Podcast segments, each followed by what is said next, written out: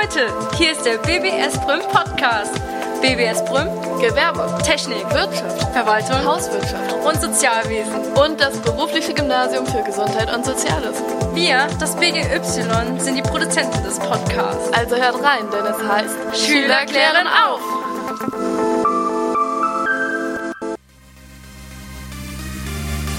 Hi, ich bin Lena aus dem BGY18 und erzähle euch in dem folgenden Podcast etwas über die App Snapchat.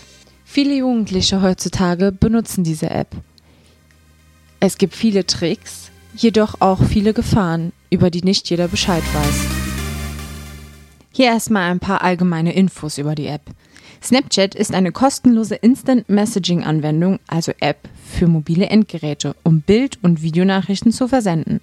Aufnahmen, egal ob Foto oder Video, können dann mit Filtern, Effekten, Emojis und Texten versehen werden.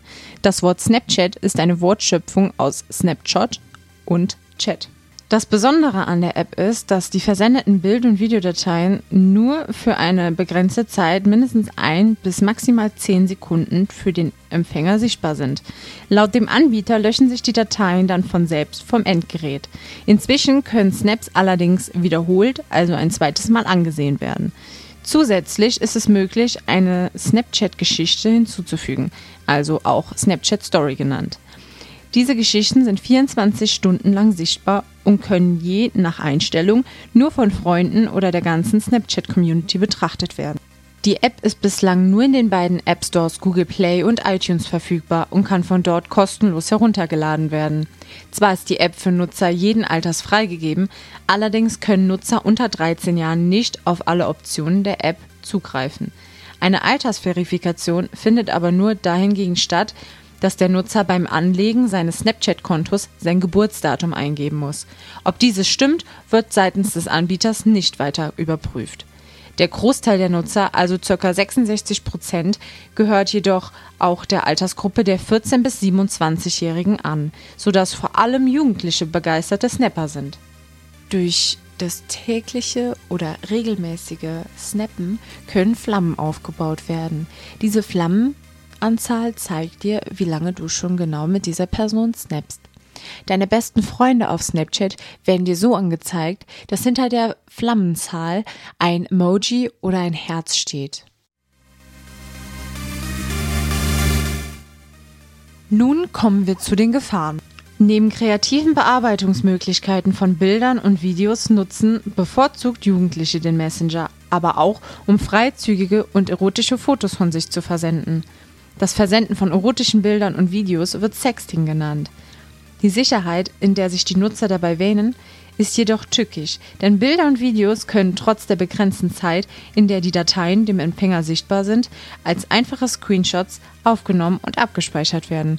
Zudem wird häufig auch kritisiert, dass es mit etwas technischem Wissen einfach möglich ist, die gelöschten Bilder wiederherzustellen und zu sichern.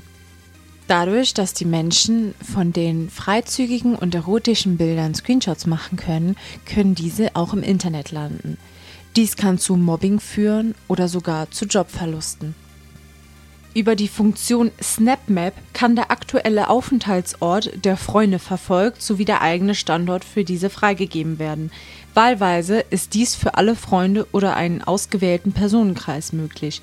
Wer die SnapMap nutzen möchte, um andere zu finden, selbst aber nicht auffindbar sein will, sollte den Geistmodus aktivieren, da die permanente Freigabe des eigenen Standortes auch mit Risiken verbunden sein kann, empfiehlt es sich generell, die Standortfreigabe dieser Funktion zu deaktivieren.